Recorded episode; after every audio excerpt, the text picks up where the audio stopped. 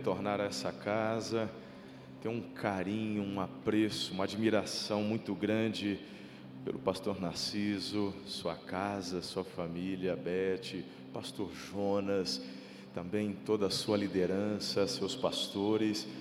E é uma igreja que me inspira demais. Eu me lembro da primeira vez que vim aqui e aprendi tanto. E eu cheguei em Araçatuba, olha, eu conheci uma igreja assim, assado. E aí, por graça do Senhor, nasceu um relacionamento. E foi tão gostoso, né, poder compartilhar estes últimos anos da amizade, do carinho especial do pastor Narciso, sua família e de toda essa igreja. Que gostoso, que bênção.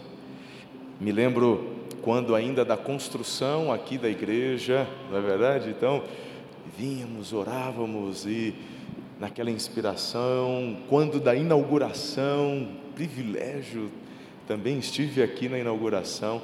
Meu Deus, que gostoso. Muito bem, alguns anos ou uma pandemia está se passando, diga amém, é isso, está passando, é isso.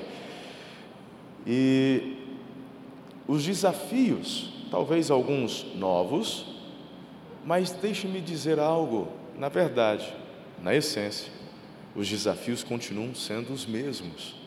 Você e eu, como Igreja de Jesus, temos a incumbência de fazer o nome dele conhecido, a fim de que o reino avance e se expanda pela face da terra. Mais uma vez, concorde comigo, por favor. Amém. Nas oportunidades que teremos aqui hoje pela manhã, à noite e amanhã cedo, se Deus assim nos permitir, eu quero caminhar nessa direção com vocês. Eu quero, na verdade, não apenas trazer uma palavra que vai trazer conforto, consolo. Vocês têm pastores excelentes que fazem isso com vocês. Mas quando Deus me dá uma oportunidade numa igreja irmã, eu sempre tenho no coração uma convicção de que há algo que o Senhor quer que eu aprenda e também contribua para que a igreja continue firme, pujante, avançando sempre. Então, eu vou direcioná-los para o estreito nesses dias. Eu talvez faça aqui o papel daquele que vai falar algumas coisas que talvez você não vai gostar, mas no mínimo eu quero levar você a refletir, pensar, a fim de que no, no resultado, na conclusão, amanhã, vocês terminem, quem sabe, essa conferência no final aí do carnaval, dizendo: Senhor, obrigado, eu quero retomar com tudo aquilo que, que o Senhor tem para eu fazer e realizar nesse tempo aqui. Eu fico feliz quando me deparo com vários jovens, vejo alguns adolescentes também, e eu vibro, eu gosto, eu gosto. E por isso que desde ontem eu já estava com um direcionamento para uma mensagem hoje de manhã. Aí eu aprendi com o meu amigo Luciano Subirá que normalmente, não é regra, normalmente aquela primeira impressão vem do espírito, mas a gente é teimoso, né? Aí eu falei, não, acho que não. Essa mensagem, inclusive, parte dessa mensagem eu preguei aqui já na igreja há um tempo atrás, mas aí conversando rapidamente com Narciso veio novamente, disse, essa é a palavra. Então eu quero começar compartilhando com vocês sobre um assunto que eu considero fundamental para que a igreja continue avançando. Estamos juntos? Então, ore comigo mais uma vez, por favor. Baixe a sua cabeça, feche os seus olhos. E eu peço que você prepare o seu coração e diga, Espírito Santo, que nenhuma barreira fique levantada entre a tua palavra e o meu coração e o meu espírito. Cumpra os propósitos, ore por mim, para que eu seja um canal na sua vida e que não venha nada de mim mesmo, mas do Espírito de Deus por intermédio da minha vida Faça isso, por favor.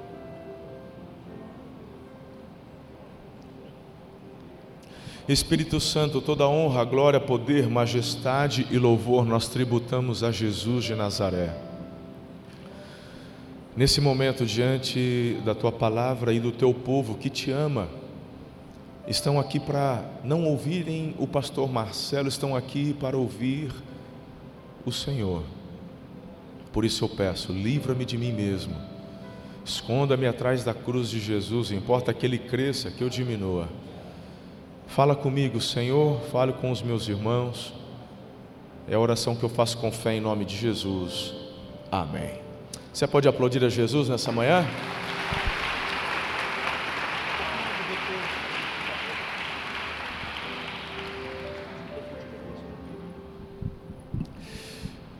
Eu gostaria de conversar sobre gerações, aqui nesta primeira oportunidade com vocês. E aqui nós temos jovens, temos irmãos mais experientes, nós temos adolescentes, nós temos aqui pelo menos, só de olhar, quatro gerações reunidas nessa manhã. E eu percebo que aqui se encontra uma chave muito importante no que diz respeito ao avanço e crescimento de igreja e cumprimento do propósito. Você e eu, nós seres humanos, temos uma tendência muito grande de mergulharmos na religiosidade. E a religiosidade, na verdade, acaba nos tornando estéreis. A religiosidade, ao contrário do que muitos pensam, nos afastam de Deus. A palavra é muito linda, vem do latim religare, religião, mas se tornou, na verdade, é, até fonte de. Assim como Jesus falou para os fariseus, hipócritas, e na época eles eram muito que, assim, é, admirados, mas Jesus fala, eu sei o que está na verdade por detrás disso daí. Há um sentimento e uma motivação que não é a correta. Jesus fala, isso é hipocrisia. E no que diz respeito à religião, religar e o homem perdido sendo ligado a Deus, algo lindo, inspirador, Jesus faz, mas olha só o termo, nasceu a religiosidade. Para mim, a religiosidade nada mais é do que a adoração à religião. E o ser humano faz isso, gente. Olha o judeu. Deus deu dez mandamentos, multiplicaram em mais de cinco, seis mil. Não é verdade? Ah, ah, ah, aí você pega, vai, mas isso é coisa de... Não, dentro da igreja evangélica acontece. Eu sou batista, venho da, da família batista, minha formação batista. Pastor Narciso também, ele sabe do que eu estou falando. Você pega todas as denominações, e sabe o que está acontecendo? Eu, eu, nesses últimos três anos, dois anos, para falar a verdade, eu assim, meio que quase não estou viajando, não estou saindo, mas teve um período, uns bons anos da minha vida, que eu estava assim, ó, viajando toda semana, Deus me levando para várias partes do mundo, no Brasil, e pá. Aí eu, eu, percebi que tem igreja batista avivada, igreja assembleia tradicional, e meu irmão, o problema de todas é a religiosidade.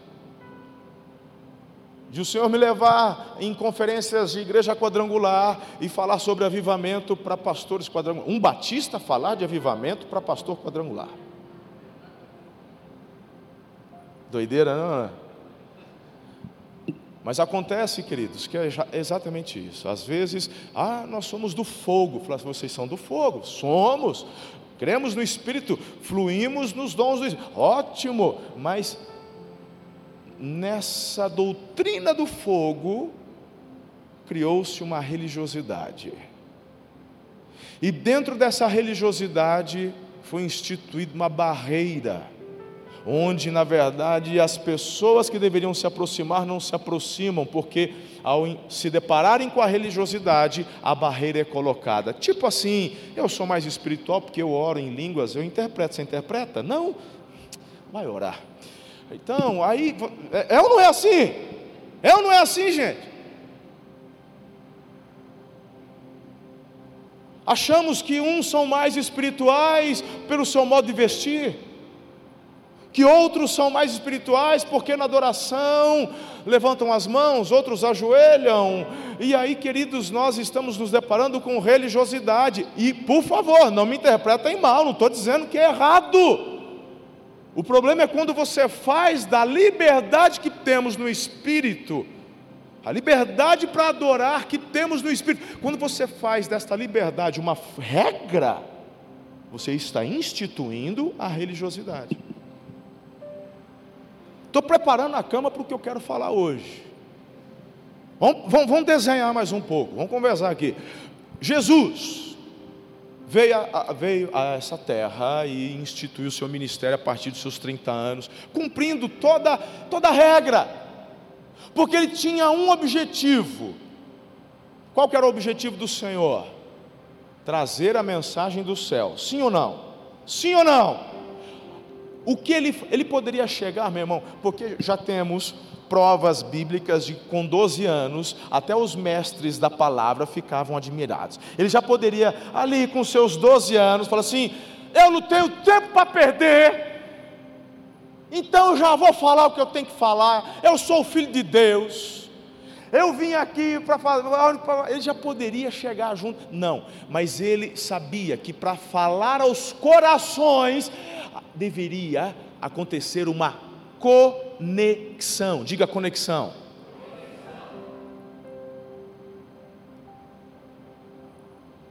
E na cultura da época judaica, um jovem de 18 anos não tinha voz. Ele poderia ter todo o seu sistema cognitivo e sua maturidade bem desenvolvida, mas ele não tinha autoridade porque a cultura não lhe otorgava. Ou seja, ele poderia começar seu ministério aos 20 anos, mas quem iria ouvi-lo? quem iria segui-lo? Aí você fala, sempre tem alguém que vai seguir. Perfeito, tem mesmo. Mas ele queria falar a todos. E ele se preocupa com todas as gerações. Quando ele começa o seu ministério, vamos tentar fazer uma comparação. Claro que tem um abismo de diferença, mas vamos pensar na sinagoga da época de Jesus, como as igrejas de hoje. O que, que acontecia na sinagoga? Aos sábados, era o dia do Senhor, lá eles iam para ouvir a leitura que era feita de algum dos livros do Velho Testamento. Não era isso? Basicamente. Esse rolo era o rolo sagrado, não era qualquer um que podia ler, tinha que ser um mestre, um rabi. Tanto que Jesus, em uma das sinagogas, ele lê, sim ou não? Então ele cumpre tudo, né? Ele cumpre, ele, ele, ele, ele faz questão de se conectar. Mas onde que o exponencial de Jesus aconteceu? Foi dentro da sinagoga? Foi? Ou foi lá fora? Lá fora, como que acontecia? Ele tinha um rolo de bolso? Um rolinho, e não tinha Bíblia, né, irmão? Pequenininha, nem digital, né? Não, Jesus tinha um rolinho sagrado. Ele tirava o rolinho e começava a ler para a multidão. Era isso? Ele começou a fazer adaptações porque na cabeça e na mentalidade do povo só se adorava a Deus ali na sinagoga ou no templo, e na sinagoga era o lugar de ouvir a palavra, mas Jesus, ele, ele quebra, mas não sem antes conectar os corações das pessoas ao coração dele. E aí ele começa a trazer algo novo, algo diferente. Claro que no final das contas havia uma nova aliança superior à primeira, mas ele vem reafirmar todos os princípios que já foram compartilhados. Mas a forma é diferente porque agora o sermão tem ilustração. Foi Jesus que começou com esse negócio de ilustração.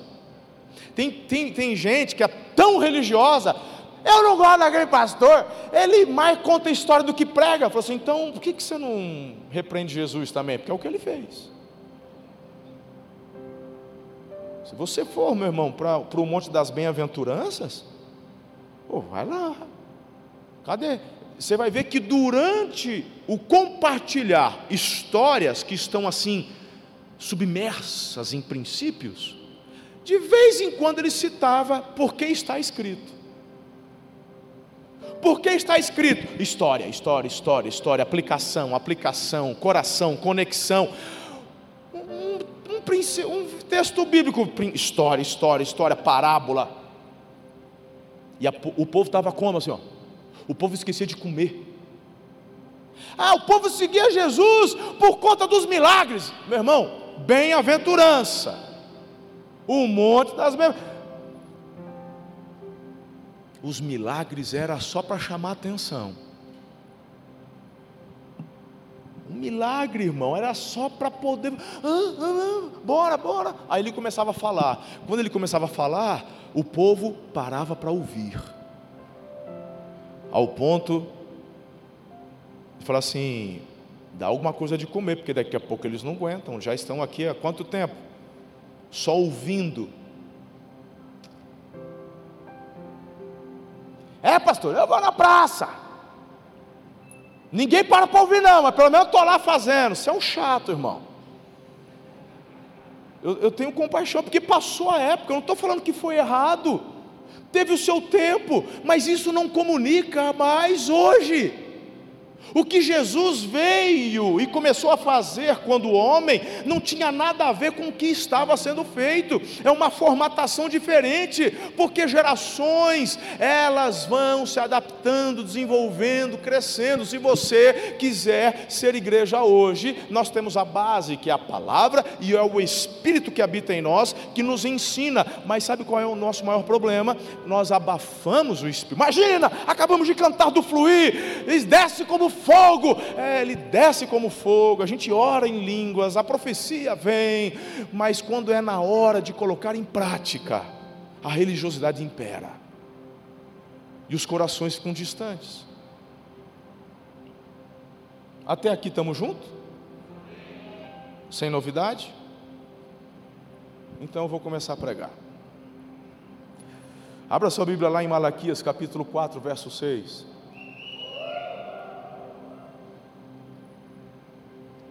Malaquias 4, verso 6. Você consegue ler comigo? Já está até na projeção, vamos lá. Ele converterá o coração, juntos, lá, vamos pegar a mesma versão ali que colocaram. Ele converterá o coração dos pais aos filhos e o coração dos filhos a seus pais, para que eu não venha e fira a terra com. Pergunta: quem amaldiçoa? Quem amaldiçoa? É o diabo? É Deus?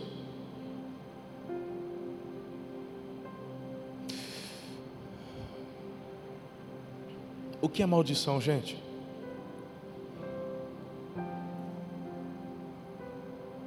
A Bíblia fala que Deus é ninguém tenta.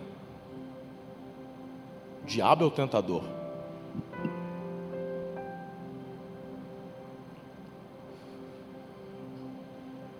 Maldição é algo muito forte.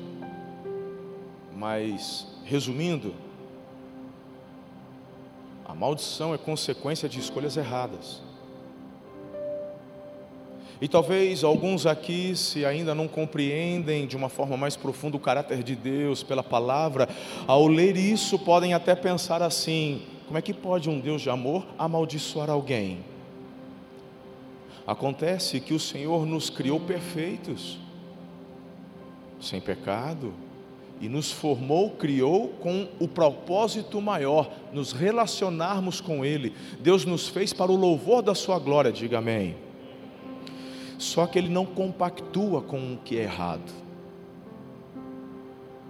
Eu fiz você com esse propósito, e eu vou te dar um presente. E esse presente se chama livre arbítrio. E nesse livre arbítrio, você vai poder tomar a sua escolha, a sua decisão. E o homem escolheu o caminho da morte. Seria certo e justo o Deus da vida, da santidade, da luz, passar e jogar panos quentes sobre nossas escolhas erradas? Faz sentido? Então há consequência. Quando eu olho para esse texto, e vai ser o nosso texto base, então, nessa primeira oportunidade, eu queria que você entendesse isso. Há algo acontecendo. Hoje, nesse tempo, que muitas igrejas, muitos irmãos não estão parando para prestar atenção no perigo que de fato nós já estamos imersos. Essa palavra eu trouxe à minha igreja e Deus tem me levado a falar em algumas. Porque um dos maiores problemas que eu enxergo hoje dentro das igrejas são as desconexões geracionais. Tá bonito. Tem adolescente, jovem e gente mais adulta. Ótimo, que coisa linda. Mas isso não significa nada. Alguns adolescentes podem estar aqui porque o pai mandou vir. Simples. Eu não quero, você não tem que querer, tu vai. Pronto. Então você está aí. Não tem que fazer. Eu queria, você, você não tem que querer. Quem manda aqui sou eu. Aí você veio. Eu te pergunto: se adolescente vai me ouvir? O Espírito de Deus pode, pode não, ele já começou o trabalho, né? Do convencimento, desde a hora que você, mesmo que obrigada, mas eu fui chamado para quê? Contribuir com o que o Senhor faz. Você já parou para prestar atenção que quando Judas se mata, abre uma vaga no colegiado apostólico, sim ou não? Os, on, os onze escolhem um substituto, sim ou não? Jesus aceitou o cara? Jesus até permitiu, porque ele continuou apóstolo, uma vez que você impõe as mãos, está feito. Por isso que Paulo fala: cuidado para você impor as mãos quando for ungir alguém, não seja precipitado. Mas fizeram isso, então ele foi aceito mas para o que Jesus queria fazer, ele servia. Jesus já estava de olho no Paulo, que ainda era Saulo. Falou, está de brincadeira, meu. Esse cara é doido, é louco. Ele é religioso. Ele persegue. Falei, pois é, mas ele tem algo dentro dele.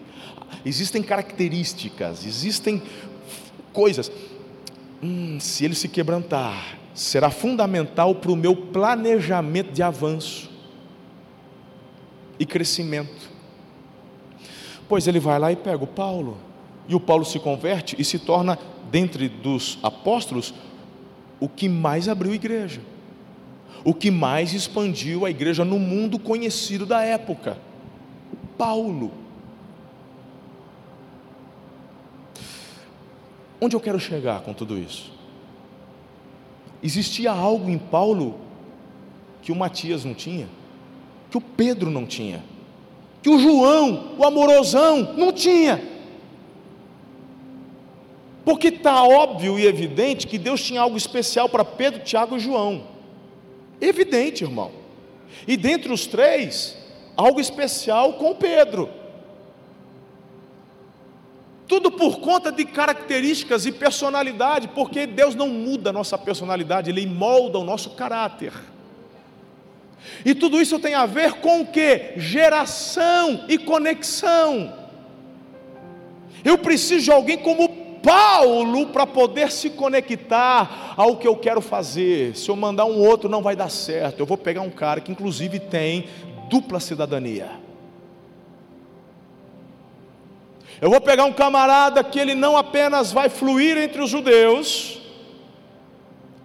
mas vou pegar um camarada que vai saber se portar em qualquer outra nação, e como o império na época era o romano, vou dar um camarada, preciso de um camarada, que se necessário for, ele apela. Inclusive, a fase final da vida de Paulo, era necessário que ele estivesse onde?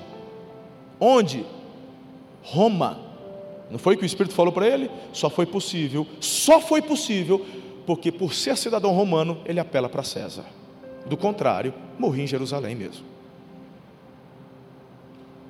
Ele foi para morrer em Roma? Ele morreu em Roma, mas ele foi para fortalecer a igreja em Roma.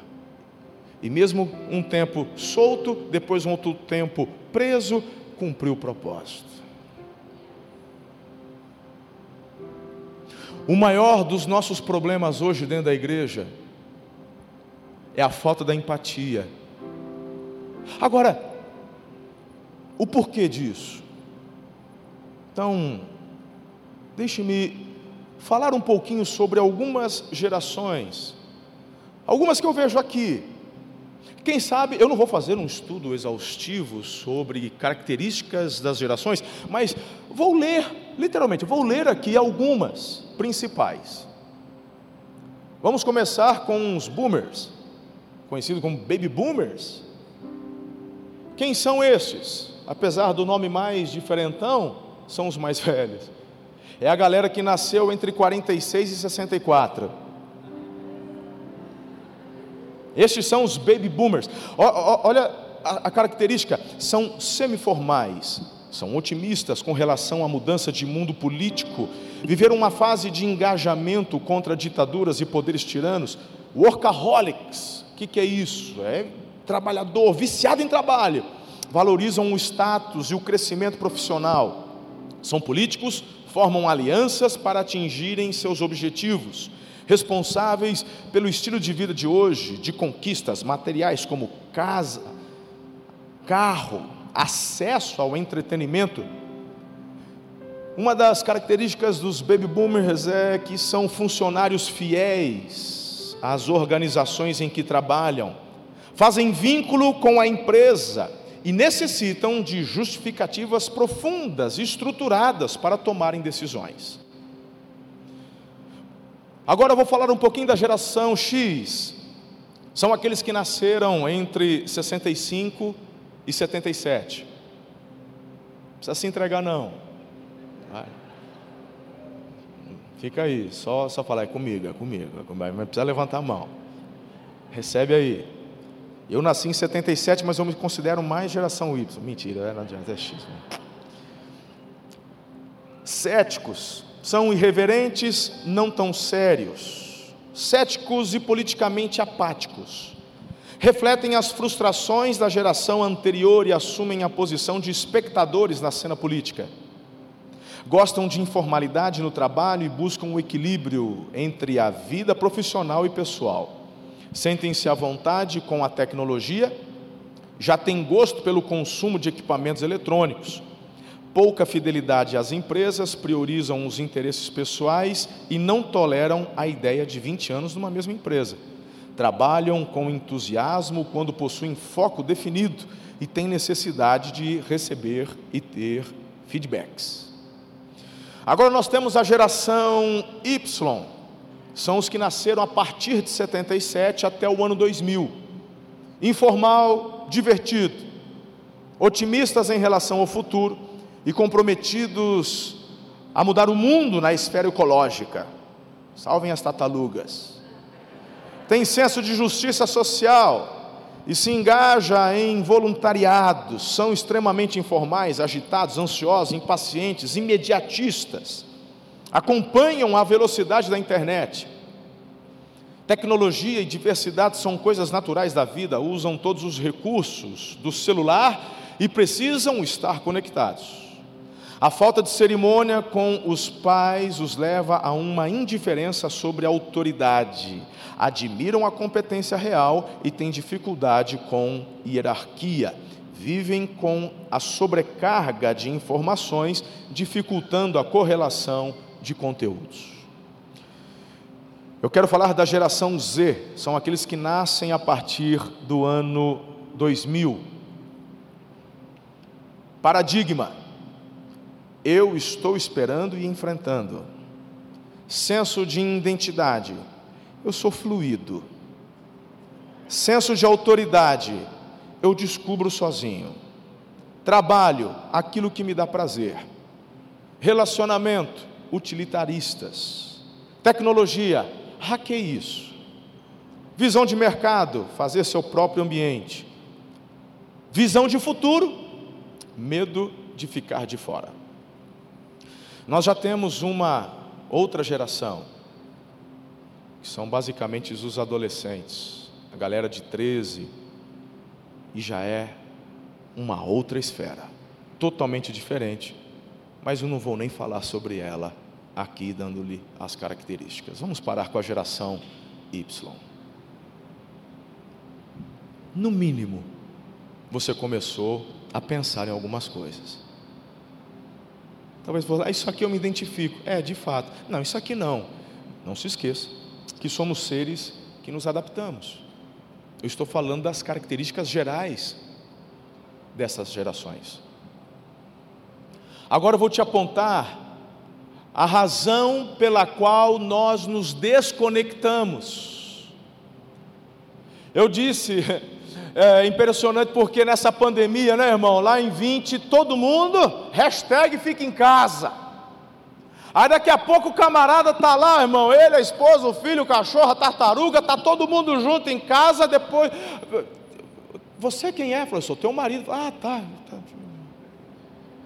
Porque nessa correria, irmão, é de manhã, tarde e noite, a igreja trabalha estudo. O que menos acontecia era tempo de conexão em família. E de repente agora você é obrigado, hashtag fica em casa, está todo mundo junto. O índice de divórcio explodiu nessa pandemia, se você quer saber. São dados. E agora eu quero falar algo muito importante. Sabe qual foi a geração que mais sentiu a pandemia? os adolescentes. E eu vou te dar uma razão do porquê. Uma das maiores razões da desconexão geracional é o orgulho, é a falta de empatia. Eu mesmo, irmão, já pensei dessa forma, até que o Espírito de Deus me levou a refletir, pensar, fui estudar, e ele me deu essa palavra, eu falei, Senhor, me perdoa, e eu preciso de alguma forma, na minha igreja, começar a mudar, e aos domingos, nas celebrações, eu tenho batido nessa tecla, sobre essa importância, mora debaixo do mesmo teto, mas não tem conexão, e por que o orgulho, pastor? Porque você, geração Y, olha para a geração do adolescente, você não sabe de nada. Você, baby boomer, né? Você olha para a geração X e fala: vocês não sabem de nada. Essa geração aí não sabe o que é trabalho, não sabe. Blá, blá, blá. E na verdade, por conta do orgulho, e o orgulho faz você achar o que? Minha geração é melhor que a sua. Agora não se esqueça que o adolescente olha para a tua geração e acha ela uma porcaria até por conta da forma como você se levanta e se apresenta sobre. Para ela não serve, não é a conexão dela, não lhe fala o coração, e com isso a barreira é levantada. Agora, não se esqueça de uma coisa: somos seres relacionais, nós necessitamos e precisamos de conexões. E se ele não se conectar ao pastor, à igreja, à célula, ao pai, à mãe, não pense que ele vai ser um serzinho isolado no mundo, porque o USB dele só está procurando uma tomada.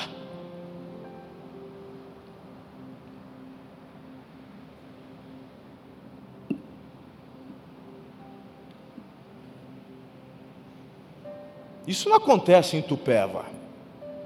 Mas lá em Araçatuba, a gente está trabalhando com adolescentes de 12 anos vendendo fotos sensuais na internet, pelo WhatsApp. O pai não tem nem noção. O pai não sabe nem mexer em celular direito.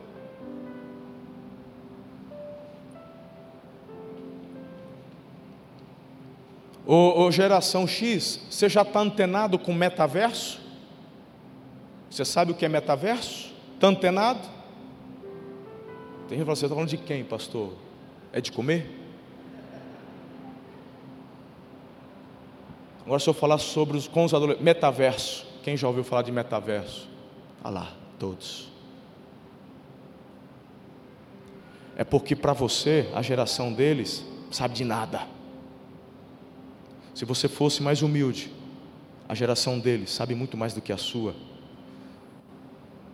Só que por conta da nossa desconexão com eles, o que poderia servir de base para que no conhecimento deles fluíssem em segurança, não vão ter, que é a nossa experiência. rejeitam a nossa experiência porque nós os rejeitamos primeiro. Ou você faz o que eu mando, ou é do meu jeito, porque a tua geração é uma porcaria, ou nada feito. Ele não vai aceitar. Estou falando bobagem aqui? Parece que está meio tenso o clima agora.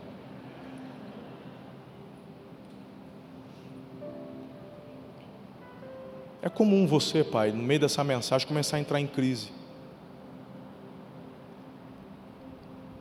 E a minha oração é que o Espírito de Deus te pegue para você se quebrantar em lágrimas, se arrepender e pedir perdão. Que ainda dá tempo. Mas se você continuar nessa dureza, não vai rolar. As igrejas que são caracterizadas por aquilo que elas proíbem, têm prazo de validade, infelizmente. Você e eu precisamos, como igreja, sermos reconhecidos por aquilo que celebramos.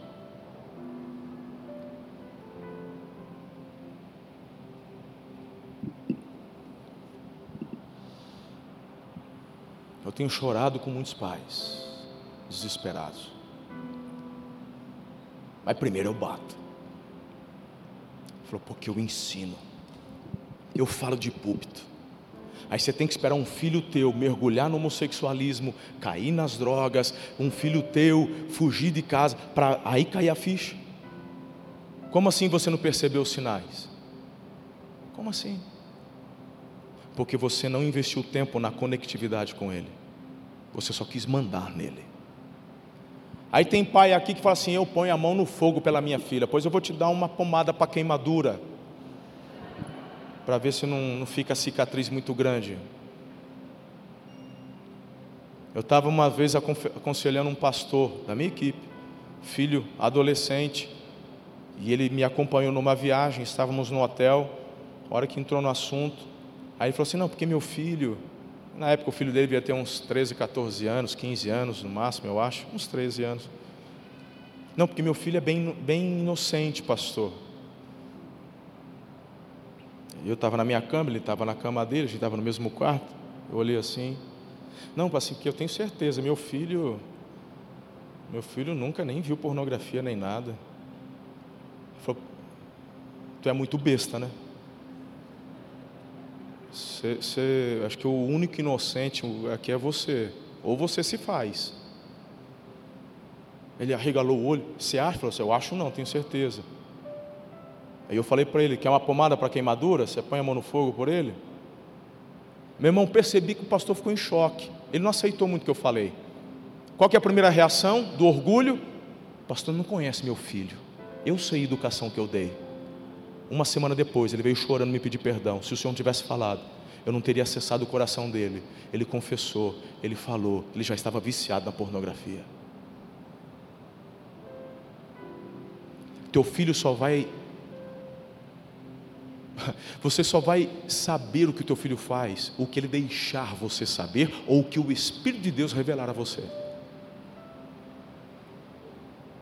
Eu vou repetir. Papai, eu estou falando com os pais aqui, acho que vocês pegaram, né? Eu estou falando com os pais aqui. Com relação ao que o seu filho, a sua filha, o que eles fazem,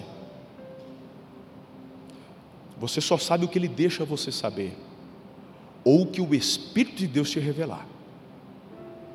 E aí depende se você vive uma religiosidade na igreja ou se você vive intimidade com o Espírito Santo.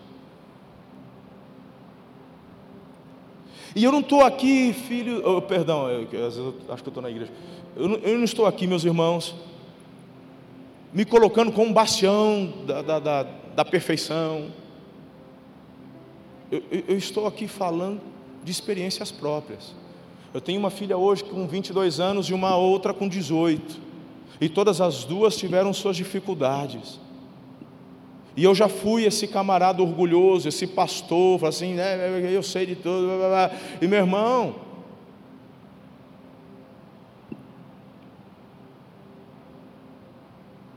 me lembro nitidamente, sempre coloquei regras no que diz respeito à internet, celular, sempre tiveram.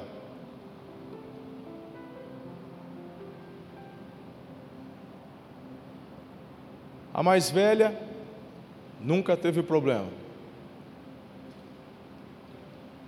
Tinha outras dificuldades.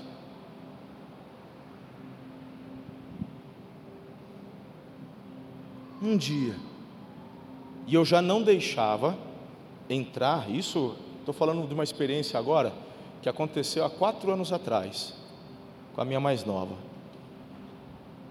Não podia entrar no quarto com o celular. O celular tem que carregar no escritório. Ou na, é uma torre que a gente tem de oração, tem uma mesinha para ler e tal. Então, o celular carrega lá. Você pode usar o celular dentro de casa, mas se entrar dentro do quarto, eu tomo o celular e fica sem. Aí não arriscava, né, irmão? Não arriscava. Então, o celular. E outra, eu tenho que ter a senha desse celular. A hora que eu quiser entrar, eu entro. E eu não sou investigador de polícia, irmão, porque eu não sou neurótico, não.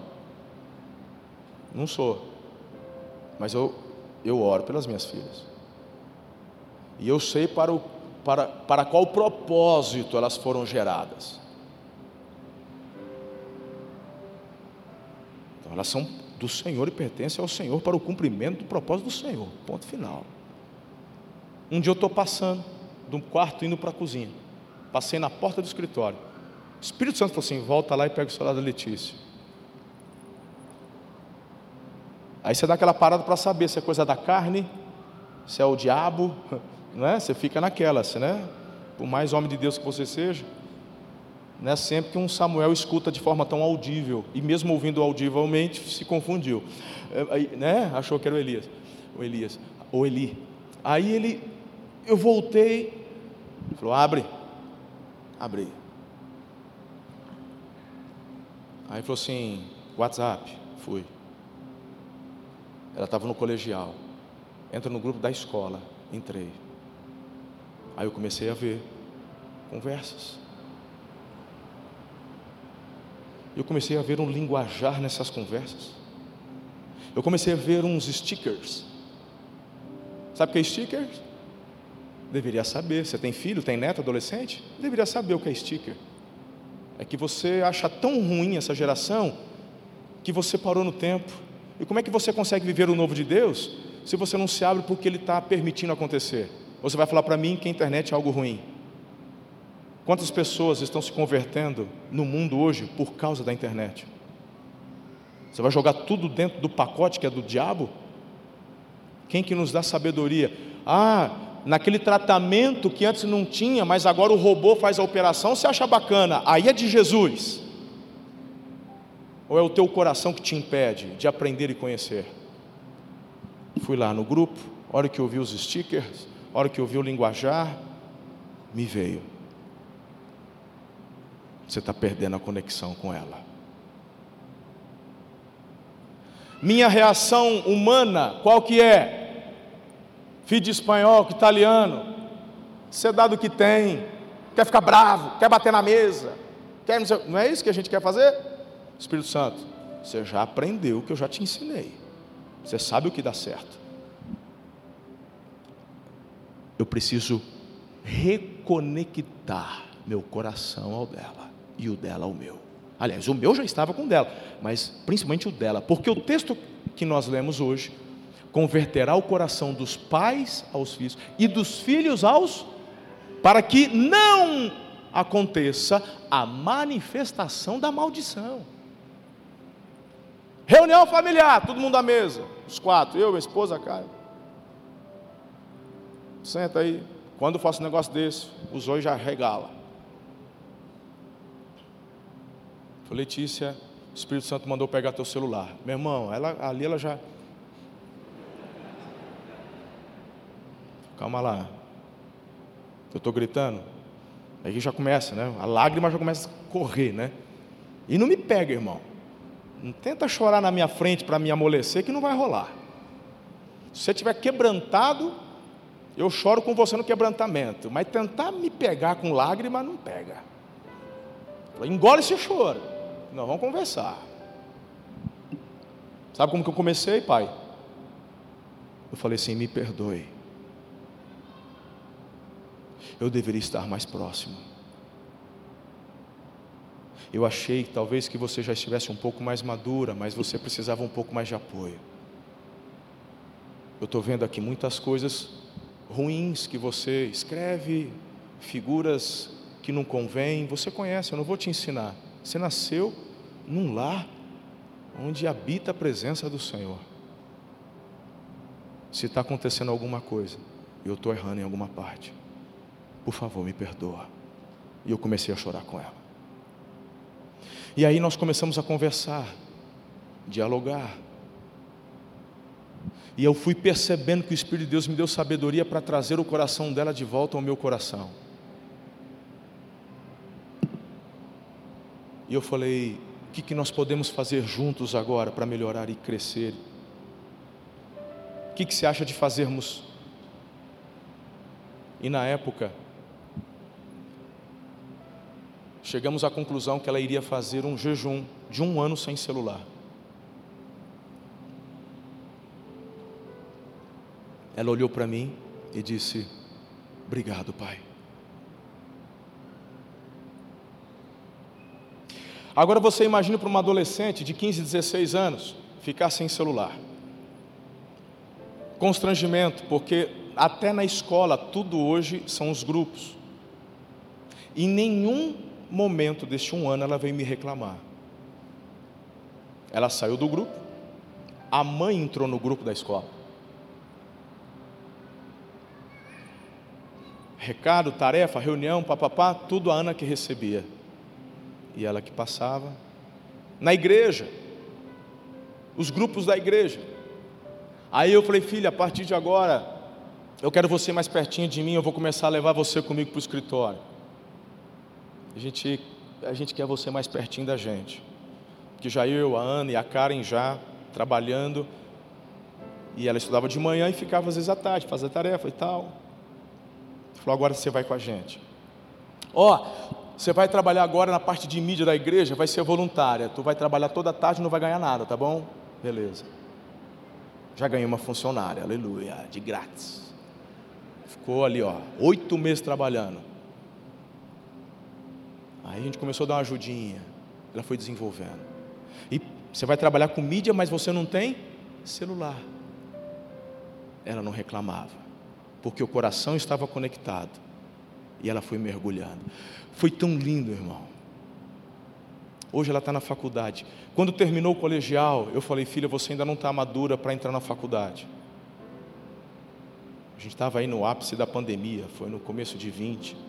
Falou: olha, fica aí se um ano intensificando o inglês. Eu vou te pagar um curso top de inglês. Mergulha no inglês. E fique, e está com pandemia mesmo para ficar online. Aí, enquanto esse um de inglês, trabalha, estuda inglês. No outro ano, show. Quando foi esse ano, começou agora a cursar administração. Dentro da área que ela quer fluir, crescer. Mas isso só foi possível porque eu tive, irmão, que reconhecer o meu erro, tirar o meu orgulho e trazer o coração dela de volta ao meu. Quem está entendendo o que eu estou falando? Nós falamos que ouvimos, mas a verdade é que a gente fala que ouve, mas já estamos pensando na resposta. Eu disse que a geração que mais sofreu nessa pandemia foram os ador. Aí, nós mais velhos, pensamos como? Ridículo, pastor. O que muitos pais, quando olhavam para os filhos adolescentes, que estavam às vezes deprimidos dentro de casa nessa pandemia e tal, e está difícil, o que, que nós muitas vezes falamos, ou pelo menos pensamos em falar? Vai crescer, tu não tem conta para pagar, tu não tem família para sustentar, você não tem trabalho para manter, você tem problema. Você não tem problema nenhum. Você só come, dorme, estuda. Era só meu pai que fazia isso comigo. Eu acho que o discurso é o mesmo, só muda os endereços. Sabe qual que é o problema? todo ser humano ele é provido de angústias. desde que o pecado entrou no coração da humanidade. As crianças sentem angústia. Somos seres relacionais. Essa é a semelhança que fomos criados ao Pai, não no corpo, mas na alma, no espírito. As crianças, elas percebem ambientes. Um estudo psicológico foi feito, esses dias eu estava acompanhando. Uma criança chegou, entrou numa sala, tudo filmado, tal. Uma senhorinha lá, uma, uma tiazinha na sala que ela não conhece mas toda educada, conversando e tal, deu um docinho, ela veio, criança sorrindo e tal, e fluindo, a amizade, a conexão acontecendo. Qualquer experiência, entrou uma outra pessoa. Ela só entrou falando alto. Ela nem se dirigiu à criança, ela só entrou para poder falar com a outra pessoa. Na hora, a criança se retraiu, ela tinha um pirulito na mão, ela largou o pirulito. E ela. A mulher não falou para ela não chupar o pirulito, a mulher não se dirigiu à criança e ela nem foi rude, ela só aumentou o tom, ela falou. Sabe quando o clima é quebrado? A criança se retraiu. Falando de uma criança de 4 anos, 5 anos, 6 anos. E você vai falar para mim que o teu filho adolescente não tem problema? O problema está em você, que não consegue ver o problema dele. O maior exemplo de empatia que nós temos é o Deus que se fez homem para sentir o que você e eu sentimos.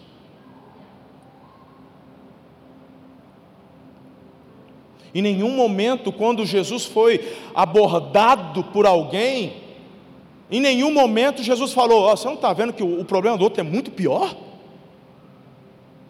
Pô, se liga, meu. Vai procurar o que fazer, para procurar um lote para capinar. Jesus fazia isso. Jesus dava atenção, honrava a fé, porque para aquela pessoa aquilo era importante. Um camarada chegou lá para pedir pelo funcionário, pelo escravo. Falou, enquanto você está pedindo pelo escravo, olha o outro aqui que está com um filho no colo morrendo. Mas o que, que Jesus quer fazer? Diga, conectar. Então, se essa é a angústia do seu coração, eu vou atender essa angústia. Ele não está, meu irmão, avaliando o nível de importância ou necessidade do ponto de vista dele, mas tem que ser feito através do ponto de vista da pessoa. E se você conecta com o seu filho, você começa a ver, de fato, meu filho adolescente. Então me ajuda a entender melhor. Que angústia é essa que eles tiveram na pandemia, pastor? Simples. Você e eu, aí, trinta e poucos anos.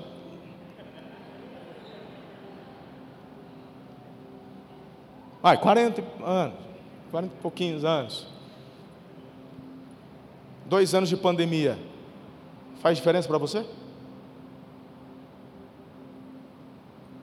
Melhor não ter tido, mas para quem tem 42 a mais, 2 a menos, perdeu muita coisa?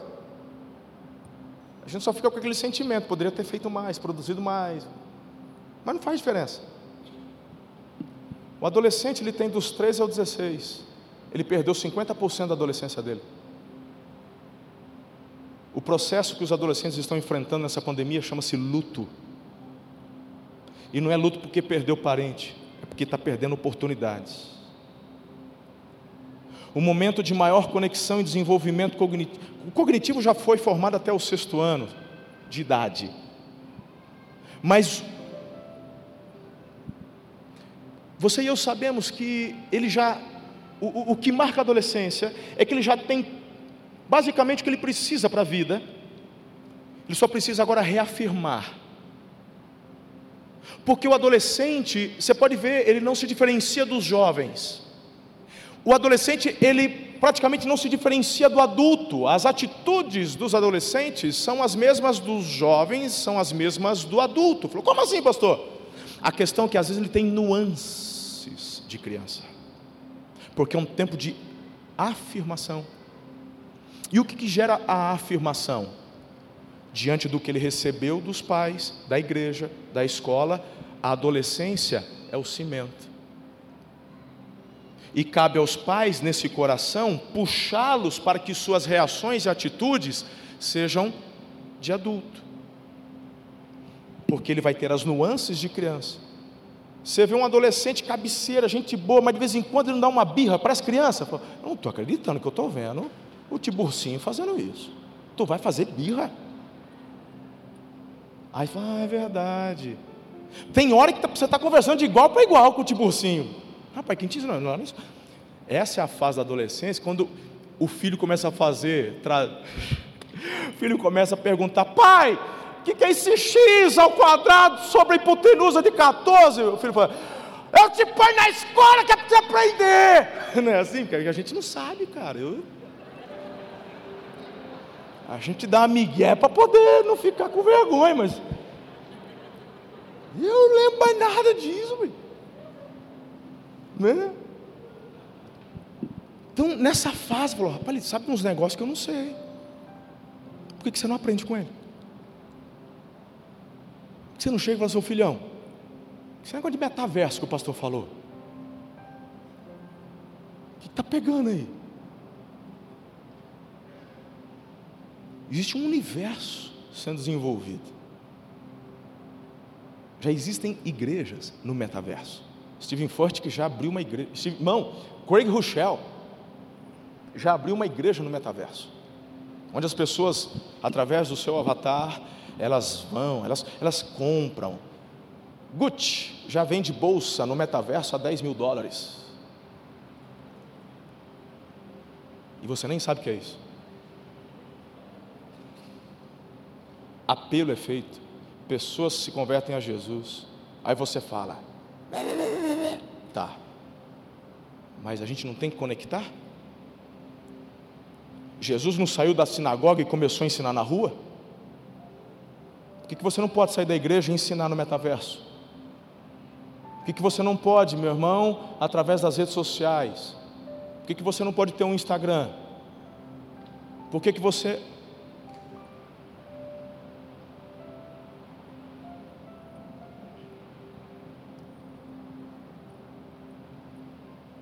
Eu acredito que uma palavra como essa pode ajudar em muito a mudar o rumo da sua descendência. Porque quando a desconexão geracional impera dentro da sua casa, as desgraças começam a acontecer. O que, que nós falamos das universidades hoje? A esquerda descobriu isso há muito tempo. E por conta dos nossos filhos chegarem nas universidades desconectados, mas necessitados de relacionamento, muitos mal intencionados estão ali só para receber. E quando o USB entra, o vírus chega. Você manda um filho crente, ele volta homossexual. Você manda um filho crente, ele volta comunista. Você manda um filho crente, ele volta ateu. Porque ele vai ouvir de quem ele estiver com o coração conectado.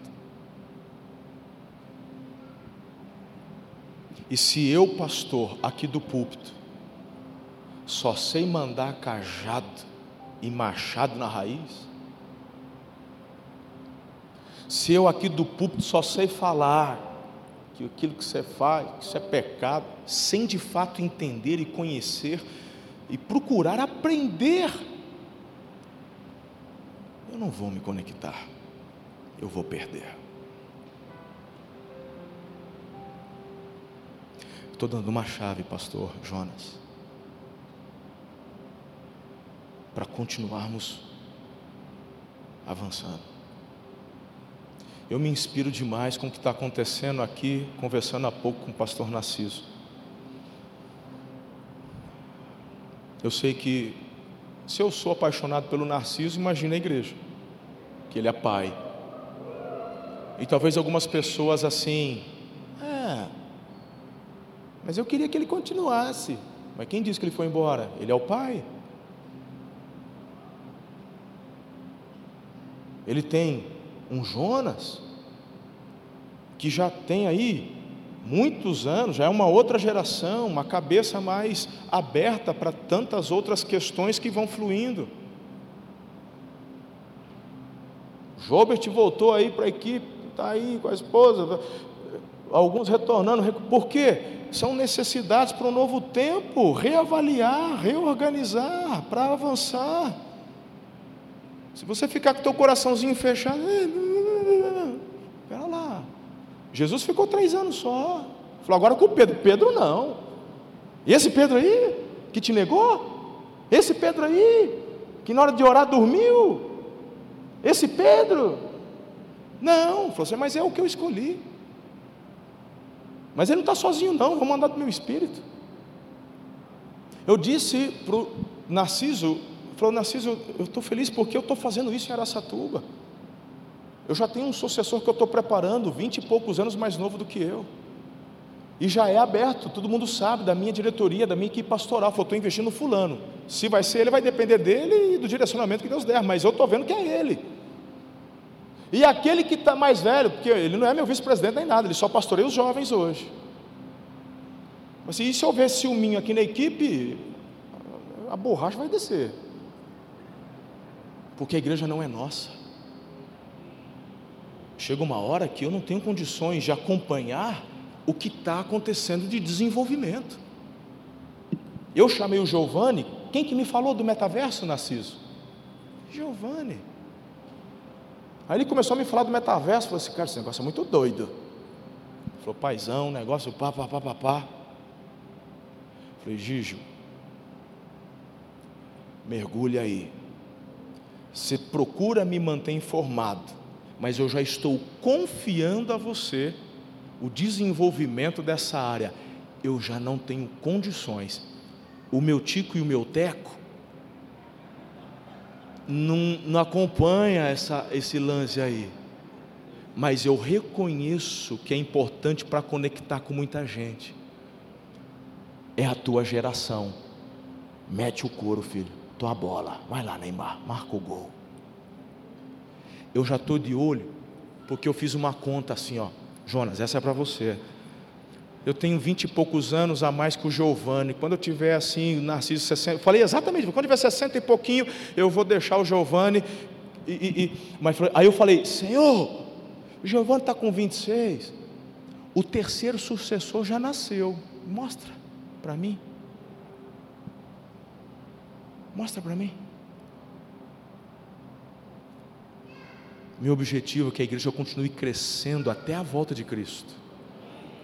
E para isso eu tenho que assimilar as gerações, me conectar com elas. O que não muda é o que Ele nos deu. Mas a forma como compartilhamos, Jesus nos ensinou, tem que haver adequações. Eu acho que o meu tempo já foi, agora na parte teremos mais uma oportunidade ainda, né? Então, eu, na verdade, Falta 70% do sermão. A gente deixa para um outro pôr do sol.